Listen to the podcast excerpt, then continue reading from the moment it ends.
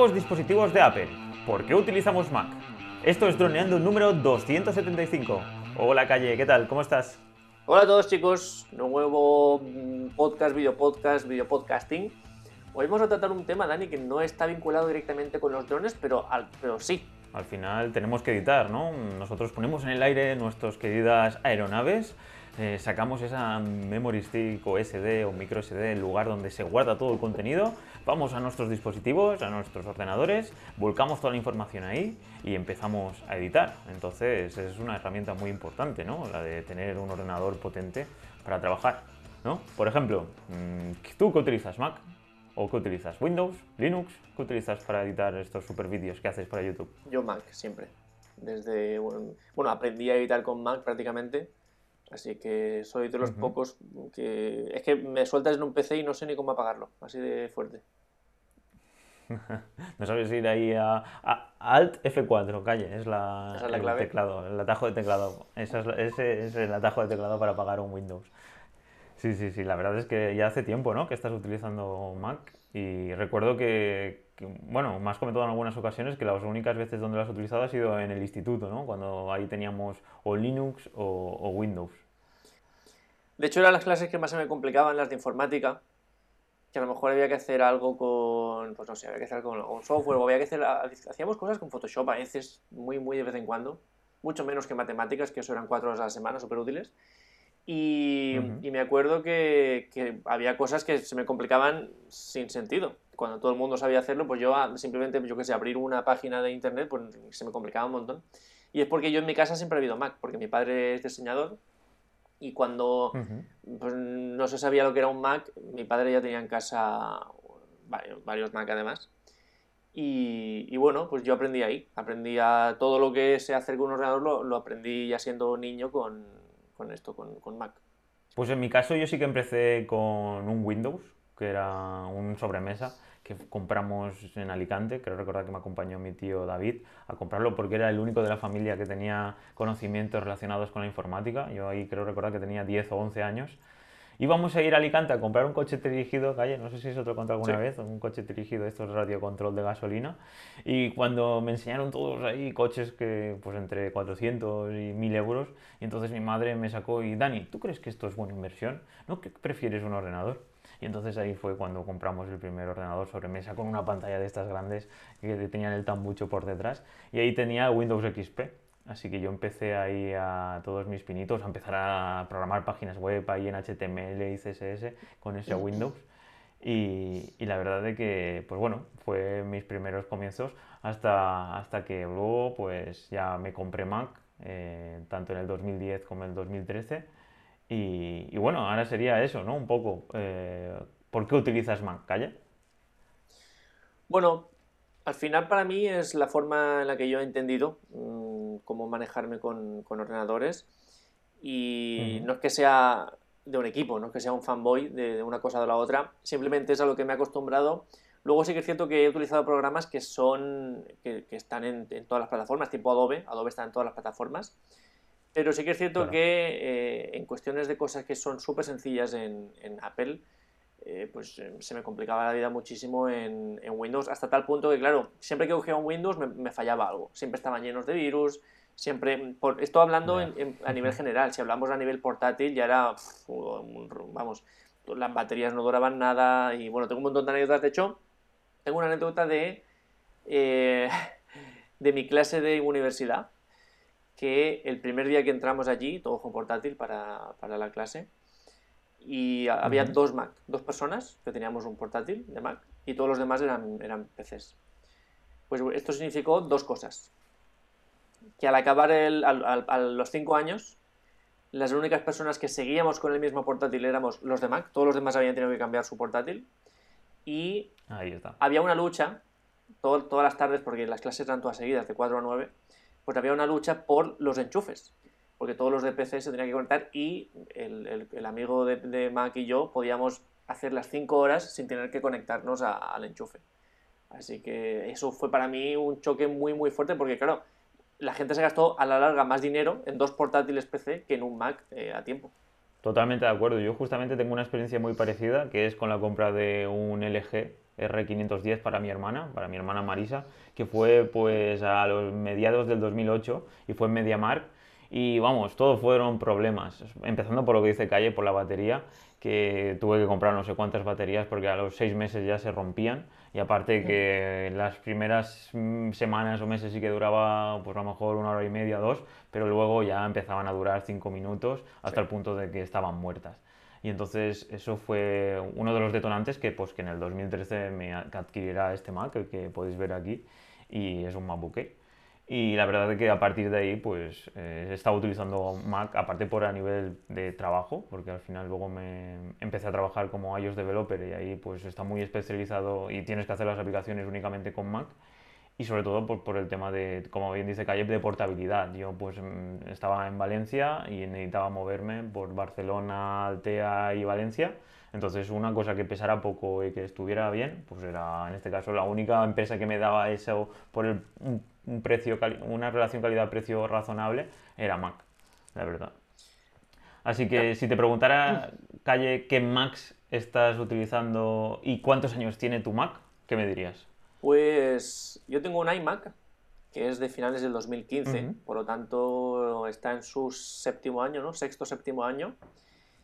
Y claro, yo cuando compré el iMac eh, fue porque yo tenía un portátil, un MacBook Pro, que era del 2008, que ya había dado el rendimiento máximo, era lo que hemos hablado de la universidad. Y ya cuando empecé con los drones a meterle 4K y, cosas de esas, ese MacBook Pro ya se me complicó. Ya dijo, amigo, hasta aquí. Y entonces em, elegí pues el, es el iMac más, lo, lo, mejor que se podía comprar en aquel momento. Claro, el precio asustaba, el precio asustó, pero desde entonces han sido 7 años, 6-7 años de trabajos, eh, bueno, por supuesto está marca amortizado. Y bueno, de hecho, el, canal de YouTube de, Droneando ha salido de aquí, prácticamente. Bueno, prácticamente no ha salido de aquí. Así es. Así que muy, muy contento. Además, también un poco por comentar, porque a veces mucha gente, no, es que Mac y PC es lo mismo. Muchas veces eh, lo, que nos ofrece un Mac es que tiene más cosas de las que necesitamos y, y, siempre que surge algo, alguna inquietud o alguna necesidad o algo que, que ostras, ¿cómo hacemos esto? pues tú te das cuenta de cosas, si es que el Mac que tengo lo puedo hacer, que es un poco también lo que nos pasó a la hora de, bueno, pues cuando tuvimos que hacer un vídeo, ¿no, Dani? Claro, sí, sí, sí, totalmente. Eh, cuando tuvimos que hacer, empezar a hacer el vídeo del 2010, pues fue un vídeo que, nos propusimos hacer, bueno, no recuerdo muy bien cómo fue la propuesta, la cuestión es que eh, estábamos en las orlas, eh, estábamos terminando bachiller, y, alguien tenía que hacer un vídeo, o de normal, pues teníamos un profesor, Nicolau, que siempre hacía unos vídeos increíbles eh, para todos los cursos en general. Y, nosotros, pues, creo recordar que, no sé si él nos comentó algo de que si podíamos hacer un vídeo o si nos tuvimos nosotros la iniciativa, no me acuerdo muy bien. Y entonces ahí eh, creo recordar de que Calle y yo, pues eh, los dos teníamos esta inquietud y, empezamos a hablar cuál sería la forma de, hacer este primer vídeo y justamente lo pondremos aquí mientras, mientras estamos hablando para que lo podáis ver. Y, la verdad que, Calle, ¿tú cómo recuerdas esa experiencia de nuestro primer vídeo eh, que hicimos eh, juntos? Recuerdo que fue como un compromiso, porque, ostras, ¿de dónde sacamos ahora el material? ¿Cómo editamos esto? Eh, ¿cómo, ¿Qué máquina puede hacer esto? Y yo dije, ostras, pues sí, que mi portátil tiene un programa ahí que se llama iMovie, que pues prácticamente el vídeo se hace solo. Y no, claro, es que yo vengo de Movie Maker, yo vengo de Sony Vegas, tal, y, había que comprar licencias y no sé qué. Y digo, pues es que este, este programa es gratuito. Si queréis lo probamos, chicos. Ah, no, al final, como que me costó conseguirlo, pero luego fue probar el iMovie y el vídeo se hizo prácticamente solo. Y es un poco lo que nos pasa siempre con, con Mac, que tienen muchísimas apps que, que ya están incluidas o están gratuitas, eh, pues tipo Pages, tipo Keynote, que son apps súper avanzadas, muy, muy avanzadas, que ya las tienes, que a lo mejor no sabes que las tienes, no sabes su utilidad, pero cuando se te surge, cuando te surge esa necesidad, ostras, tengo que hacer una presentación, pues te vas a Keynote y haces unas presentaciones ahí de un nivel altísimo con muy pocos conocimientos sin tener que pagar un extra, porque ya es algo que está incluido con, igual que todas las actualizaciones de, software, todos los, siempre que sale un nuevo sistema operativo está incluido, no hay que pagarlo. Y, y todo en ese caso fueron ventajas y me consta que hay mucha gente, porque esto es hablando del vídeo, pero me consta que hay mucha gente que le pasa lo mismo, pues hablando del tema de diseño, hablando del tema de, pues, eh, el tema de componer texto. Para mucha gente es un problema conseguir una licencia de, de Word eh, hasta ahora porque está Drive, que, hay mucha gente con que no, no se acostumbra, pero bueno, em, todo el mundo peleándose por Word y en el caso de Apple ya te daban ahí el Pages que puedes hacer lo mismo eh, con una app que está integrada. Y es un poco yo la ventaja que siempre le encuentro a los, a los Mac, es que te da cosas ya, te da un punto de partida muy amplio para que tú según tus necesidades vayas hacia un lado o hacia otro. Así es, Apple lo bueno que siempre ha tenido es estas aplicaciones súper optimizadas para su hardware y entre ellas, como bien dice Calle, pues Pages, Numbers e infinidad de aplicaciones que, que son gratuitas y que pues te compras el portátil ¿no? o el ordenador y dices, bueno, he pagado un porcentaje más alto de lo que me costaría un Windows con Intel o con AMD, pero realmente lleva aplicaciones que son muy profesionales y que me pueden solucionar la papeleta comparadas con las que llevan Windows de, por defecto,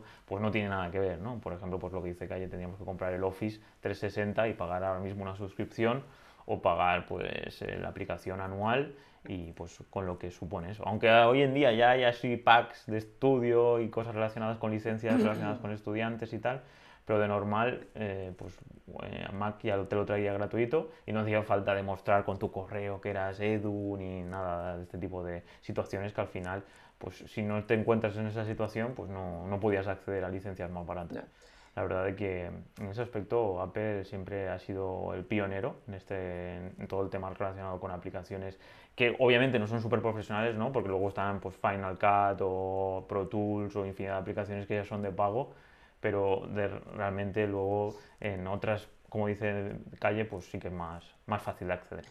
No he comentado mis características, los comento rápido. Es una iMac 5K de 27 pulgadas, tiene un i7 de 4 GHz, cosa que ahora está obsoleta ya.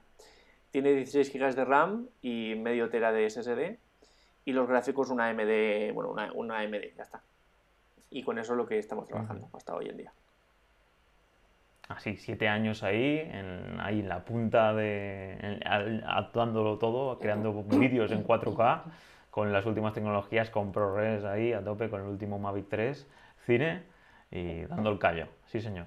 Y yo, pues aquí, con mi MacBook Air, de, ya tiene 8 años y medio, Cayetano, que lo compré el 16, lo recibí, lo recibí, no lo compré, el 16 de septiembre del 2013. Y, nada, sí que es cierto de que tiene un cambio de, SSD de 512 gigas de Samsung y, y, tiene también el cambio de la batería, que eso lo cambié yo, porque es bastante fácil. Si queréis que algún día hagamos algún curso de cómo actualizar Macs y todo esto, también lo podemos ver. Y fue en el 2020 lo que tenía desde el principio, pues bueno, era un Core i7 eh, de doble núcleo a 1,7 GHz, tenía 8 GB de memoria RAM y de almacenamiento SSD tenía 128, que es lo que hemos dicho que, que actualicé. Entonces, pues bueno, sin IVA me costó 1.072 euros y con IVA eran 1.300 y eso sería un ordenador que lleva aquí 8 años y medio, 1.300 euros y bueno, me habré gastado 100, 130, 140 euros más con el SSD de 512 y con la batería. Así que ya veis, 1420, 1430 euros, un ordenador que me ha durado 8 años y medio comparado con el eje que comentaba, que es eso, costó 700. Aún está vivo, es cierto, aún lo utilizo, bueno, está allí en casa, lo, lo tiene mi madre con su usuario y contraseña de Windows, pero realmente el primer año, primeros dos años, Marisa, mi hermana, al final se compró un MacBook Air igual que el mío. Ella no se lo compró con 8 GB de memoria RAM, ella tiene 4 y no se lo compró con un i7, pero se lo compró con un i5 y aún le funciona y está súper contenta, así que el suyo tendrá 7 años o así. Así que imaginaros, que lo bueno de esto también, Calle, es que duran muchísimo. Eh, si ocho años y medio, ¿qué portátil puede, o qué ordenador hoy en día dura eso? Es que es, increíble. Bueno, Apple tiene una política de siete años. Ellos dan soporte y dan actualización hasta siete años y luego ya, pues a partir de ahí, todo lo que tengas de más, pues es como extra. Digamos que ellos te, de alguna forma, mm, garantizan que tu máquina va a trabajar muy bien durante siete años. Así es. Es que es eso, si dividimos, que serían unos 150, unos 180 euros me, ha costado el coste del ordenador. Es que si lo comparas con otros, mi pareja María ya utiliza Windows y ya ha utilizado dos o tres portátiles durante, este tiempo. Y el último, el Sony Vaio, le costó igual, 1.300 euros le costó. Y ahora se ha comprado, ¿qué marca? Xiaomi, no, Huawei. Y también le ha costado, no sé si mil y pico también. Entonces no sé cuánto le va a durar tiene un, un, AMD, un Ryzen 7000, así que no sé yo cuánto le va a durar. Pero vamos, calle, ¿Quieres comentar algo más hasta, o pasamos ya al siguiente tema, que ya es los nuevos dispositivos que ha sacado el Apple durante esta semana? Hace nada que ha sacado super, su Super Mac Studio y el Studio Display, una pantallita ahí muy parecida a la tuya, ¿eh? pero el precio se va un poco de madre. Y nada, ¿quieres comentar algo antes que empezamos a tocar ya este Mac Mini gordo? No, sí, dale, dale. Pues nada, señores, aquí tenemos un dispositivo que, la verdad desde, desde, que Apple se ha planteado introducir estos nuevos eh, pues, procesadores, ¿no? los M, que son estos procesadores que vienen de, su eh, iniciación en el iPhone 4, creo recordar, ya empezó con los, a hacer sus propias CPUs.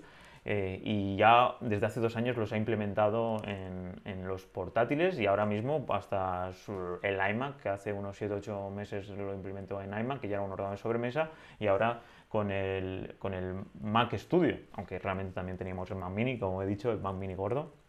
Y muy contento, muy contento al ver de que estas tecnologías de móvil se están pasando ya sobre mesa a nivel profesional y están dando pues tanto de qué hablar, porque la capacidad que tienen es bestial, no se calientan nada, gastan prácticamente nada de electricidad, porque es eso, es un procesador de móvil que lo implementan en ordenador. Y vamos, eh, es increíble que tengamos aquí ahora mismo pues un Ultra, calle, un, un superprocesador ahí, que es el unir dos Max, que aquí son todo palabras ahí, Pro, Max, Ultra. Es como si fuera que Apple ha empezado ahí a utilizar un vocabulario ahí súper top, súper guay, ¿no? Y la verdad es que es increíble poder ver ahora las comparativas que están saliendo, tanto en Premiere Pro como en Final Cut, sobre todo en nuestro sector, que hay la edición crear contenido audiovisual y ver cómo todo es súper fluido, súper optimizado, todo es súper mm. rápido, la exportación comparado con el Mac Pro que cuesta creo que de base 16.000 euros, lo divide a la mitad, que todo está súper optimizado y la verdad que es una locura. ¿Tú cómo lo ves, Calle, este nuevo super dispositivo de Mac Studio? Yo estaba muy atento porque, bueno, como he dicho cuando he hablado de las características de, y de los componentes de mi iMac, he dicho que está anticuado, obsoleto cuando hemos hablado del, Intel Core i7. Y es que es esto. Eh, al final, con la llegada de estos nuevos procesadores, eh, lo de antes ya es como el pasado, ¿no? Entonces, estaba muy atento porque yo Estoy viendo un poco cuál es el siguiente movimiento en cuanto a iMacs y, también muy atento a todo lo que ha pasado con los MacBook Pro de, M1 Pro y M1 Max, que me parecen una locura. Y bueno, pues estaba esperando a ver si sacaban algo que me hiciera replantearme las cosas. Y justamente este Mac Studio, la verdad que bueno, no es que sea muy fan yo de dividir torre por un lado y pantalla por otro, la verdad que eso no me gusta mucho pero viendo cómo se comporta, viendo el, tamaño y el peso, es una locura. Son 10 centímetros por 20, es un locurón máximo. Y con ello tenemos, vamos, me parece una barbaridad. Yo creo que muy difícilmente, bueno, de hecho ya están viendo en, en algunos lugares ya está agotado, acaba de salir y ya está agotado. Y es porque, claro, en relación precio a rendimiento hay muy pocas cosas, sobre todo teniendo en cuenta el tamaño y el, y el peso, que se puedan acercar a esto. Sí, la verdad es que es un dispositivo que no existía, porque es eso, es como un Mac Mini por tres, es un Mac Mini gordo. Y, la verdad es que el, hecho de unir dos Macs eh, pues te da la oportunidad de poder 128 GB de memoria RAM, que es una barbaridad. Yo no sé, con 128 GB, ¿qué, ¿qué, proceso podrás tener abierto que gaste tanta memoria RAM? Bueno, y, bueno, y en general todo tipo de, ventajas, porque una cosa que hay que he visto es que le, ahora tendrá un puerto USB-C delante, que es algo que no veíamos desde hacía tiempo en ningún ordenador, excepto con el Mac Pro, que sí que tiene, tiene puertos delante, y un lector de tarjetas de alta velocidad. No sé si lo has visto. Sí, sí, sí, Y eso parece bastante interesante. Sobre todo tú que tienes que conectarlo todo por detrás en el iMac. Y, bueno, pues si lo tienes todo conectado, pues ¿no? ¿Qué, ¿Cuántos discos duros tienes conectado ahora mismo? Al, portátil, al iMac. Sí, no, de hecho, uno de los, problemas que yo quería comentar de, modelos anteriores, por ejemplo, del MacBook Air, el, actual, que es una, pasada, creo que en cuanto a relación calidad-precio es lo mejor que se puede comprar hoy en día. Pero claro, todas las conexiones que trae son dos Thunderbolt 4 USB-C.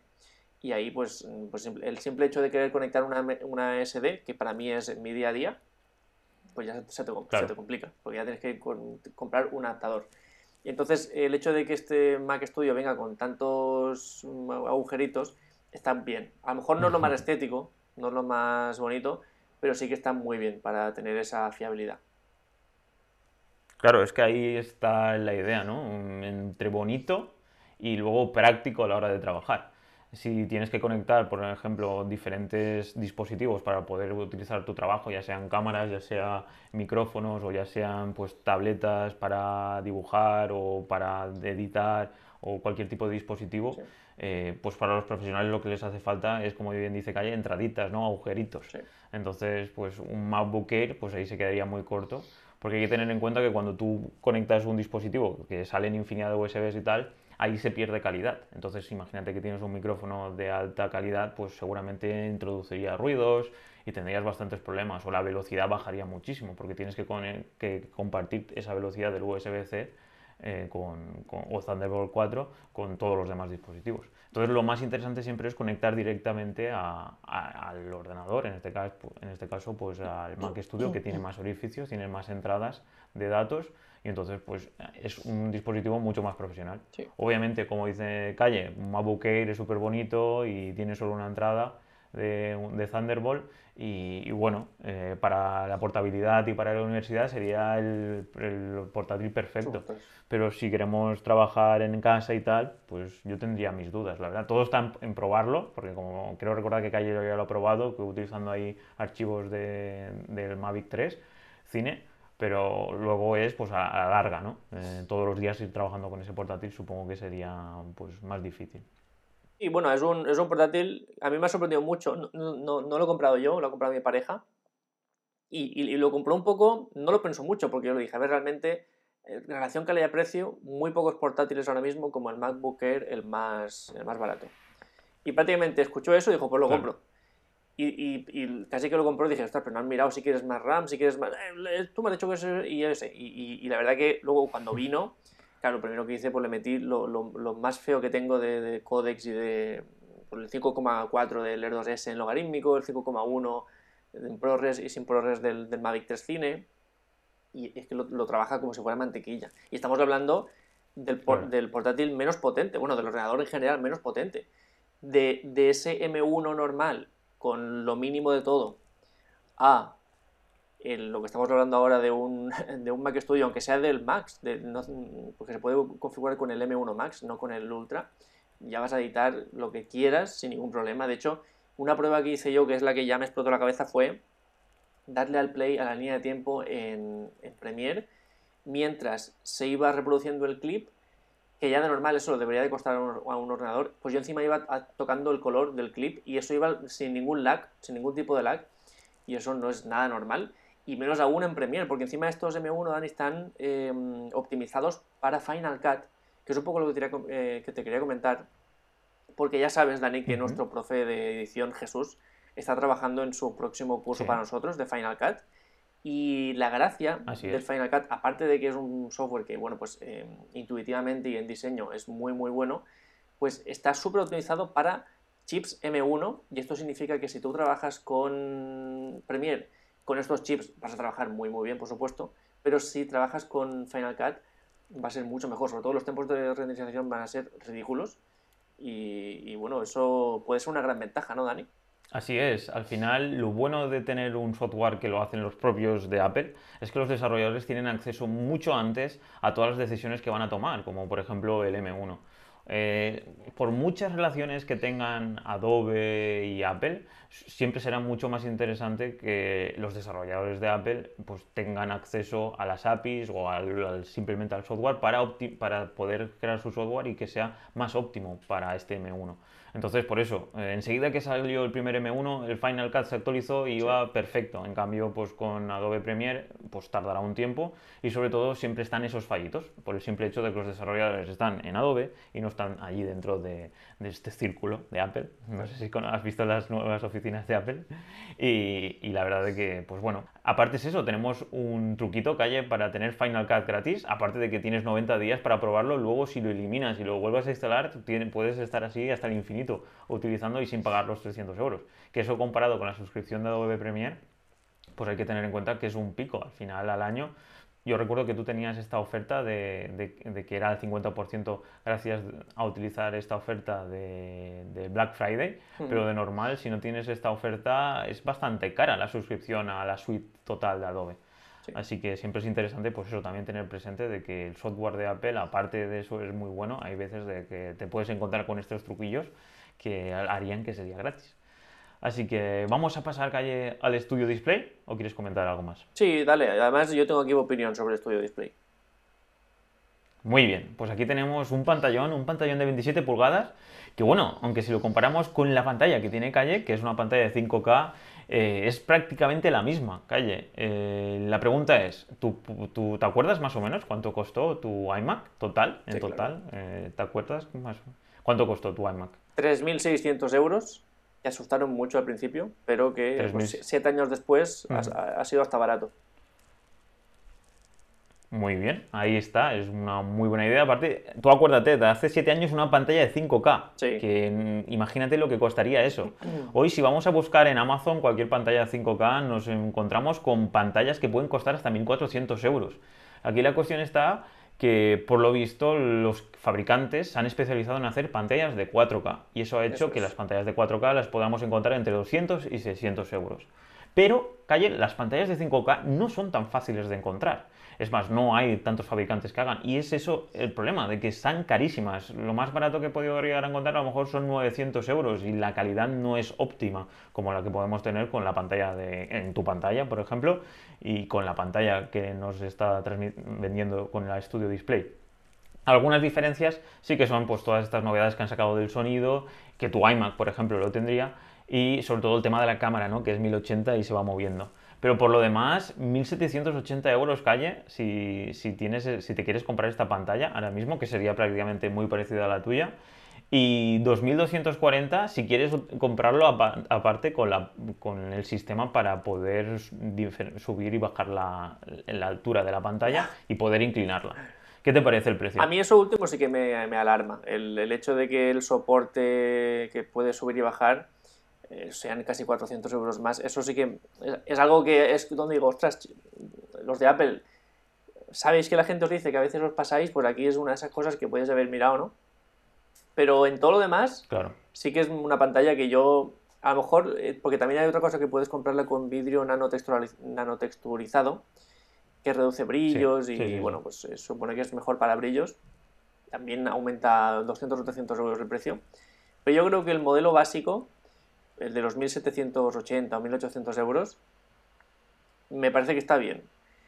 Hay una cosa que, me parece un defecto, que es el hecho de que no tenga 120 Hz, no puede llegar a picos de 120 Hz. Creo que eso hubiera sido redondísimo, ya hubiera sido una cosa que no, no tendría rival en el mercado. Y, claro, pues eh, eso es un poco lo que me echa para atrás, pero por todo lo demás, sé que mucha gente dice, una pantalla 1800 euros cuando la puedo comprar por 200. No es lo mismo, no es lo mismo, pues simplemente por el sistema de altavoces, que de normal las pantallas no tienen altavoces, tienes que comprarlos aparte o algo de eso.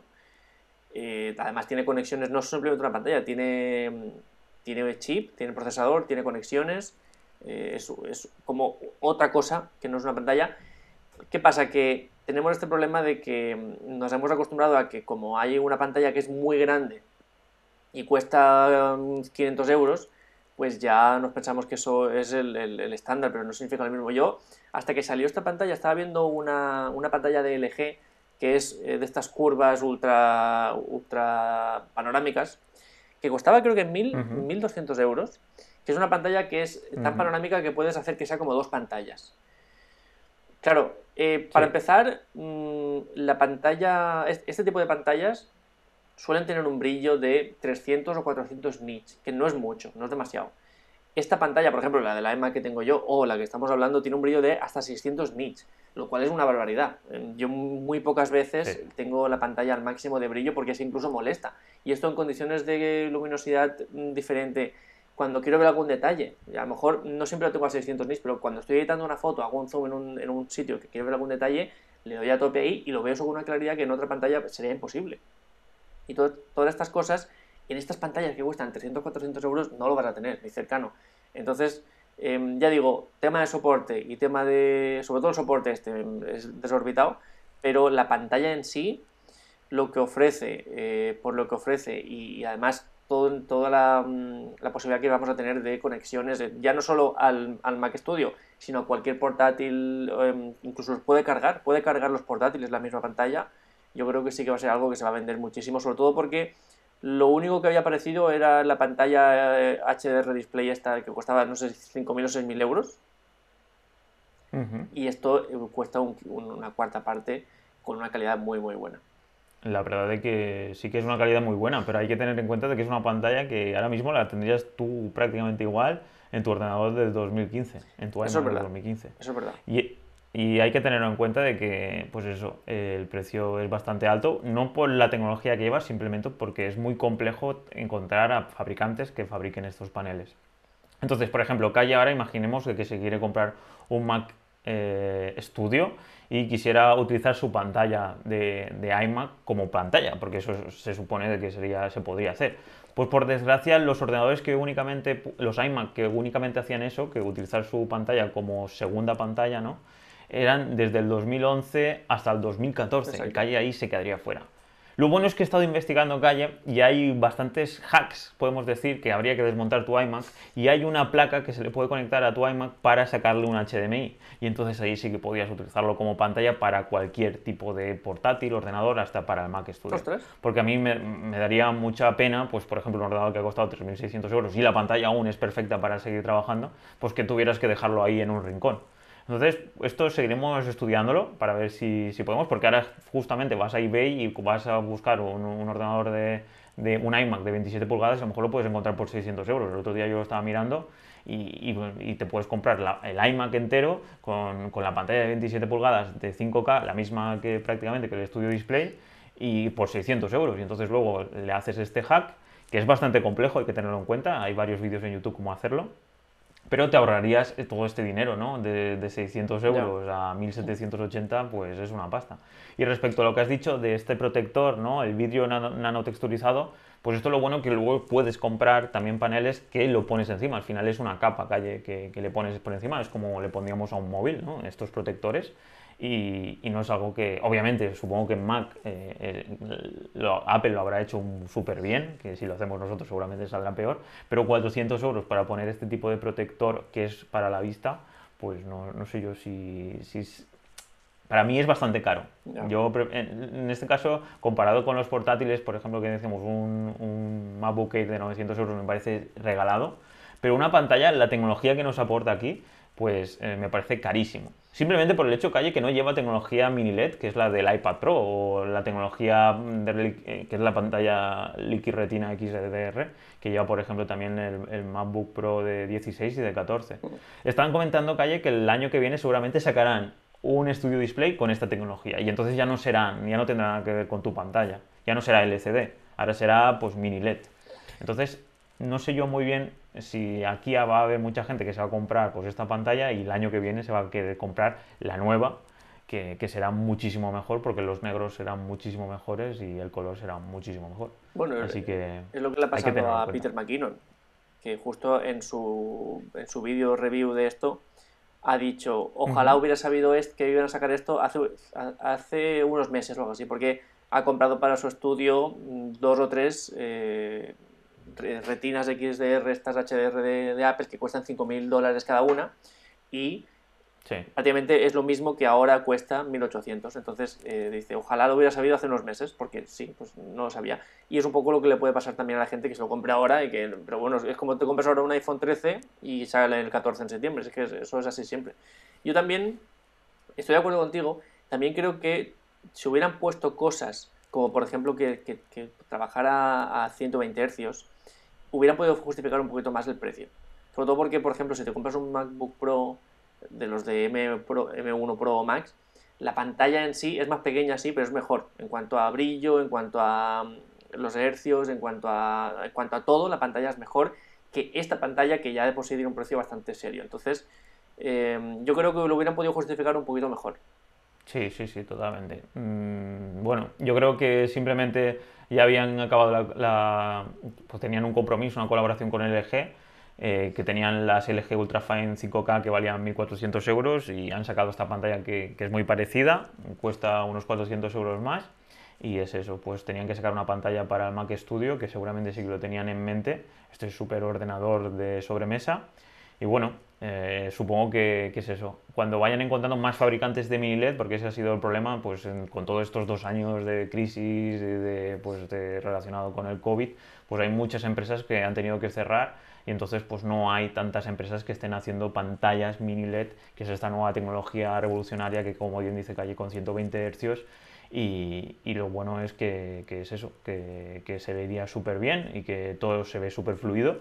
Pero claro, pues para pantallas de 27 pulgadas pues no hay fabricantes por ahora o están buscándolos. Así que o Apple se pone a fabricar pantallas, ¿no? Como, como con este M1 o como los Bionic o los, las CPUs que nos tiene nos tiene ahí acostumbrados a que se pongan ahí a manos a la obra para construir sus propias CPUs. Comparado con otros, pues, otros fabricantes, nadie se pondría a hacer su propia CPU. Pues ahora a lo mejor se ponen a, hacer paneles eh, de mini display de, mini LED, que, es, que sería pues eso, la tecnología más interesante que hay hoy en día en pantallas. Así que nada, calle. La pregunta, ¿qué Mac te gustaría tener si no tuvieras presupuesto máximo?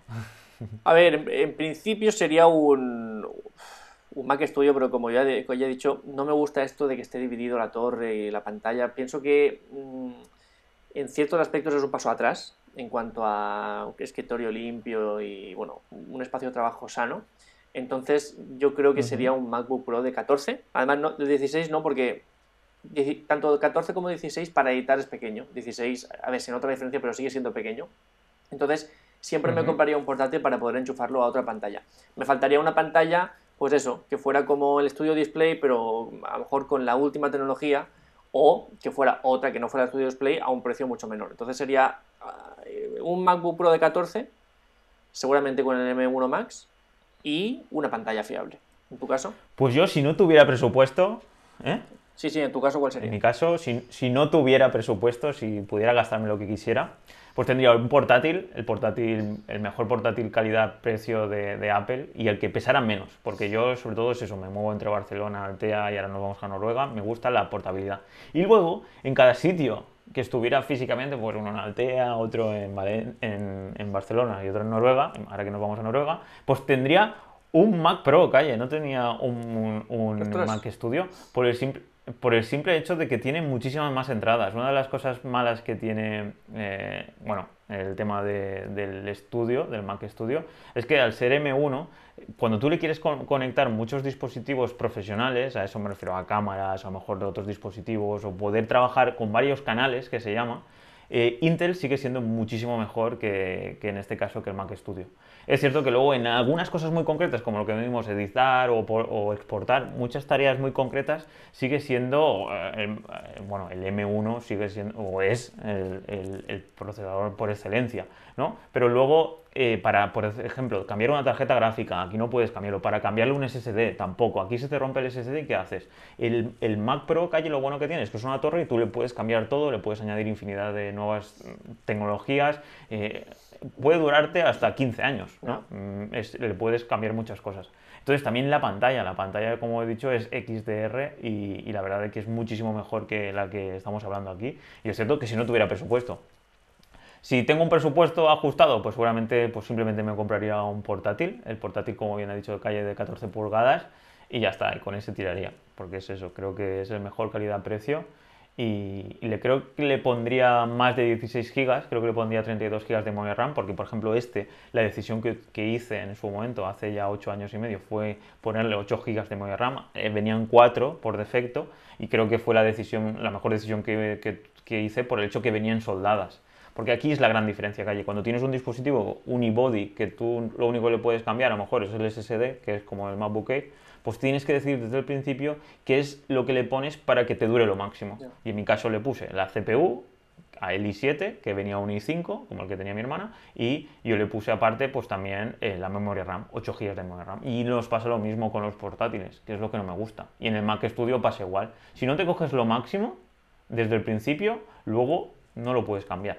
Y por ejemplo, pues eso a mí personalmente pues no me gusta porque hace, pues eso, hace dos años o tres le he cambiado el SSD al mío y iba tres veces más rápido que cuando lo compré. Pues eso, si hubiera estado soldada el SSD, que ahora, por ejemplo, viene soldado en el M1, pues ya no podría haberlo actualizado.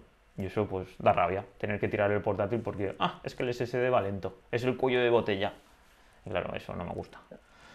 Así que nada, así estamos, Cayetano. A ver si nos toca la lotería, a ver si inventamos algo. Bueno, que Droneando va muy bien, a ver si Droneando se puede estirar y compramos ahí unos buenos portátiles cuando estos eh, eh, se dejen ya de, de trabajar o, o simplemente cuando veamos una buena oportunidad, ¿no, Calle? Yo creo que próximamente se van a ver- venir novedades al respecto. Y no digo más. Así es. Así que nada, drones, ha sido un placer teneros aquí con nosotros hablando de Apple, de Mac, de las novedades. Y si os gusta y si le dais cariño, ya sabéis que, pues bueno, podéis comentar aquí abajo, darles me gustas, todos los que estáis viéndonos en YouTube y todos los que estáis en, podcast, en audio, ya sabéis que el único sitio donde podéis dejar comentarios es en iVoox. Pero bueno, ya sabéis que tenéis doneando.info barra soporte y ahí nos podéis dejar todo lo que queráis o simplemente en el podcast, en el 275, barra, en el droneando.info 200 barra 275, ahí podéis también dejar comentarios. Así que nada, Cayetano, nos despedimos. Pues chicos, chicas, como siempre un placer. Hasta el próximo podcast y hasta el próximo vídeo. Chao, chao. Un saludo, chao, chao.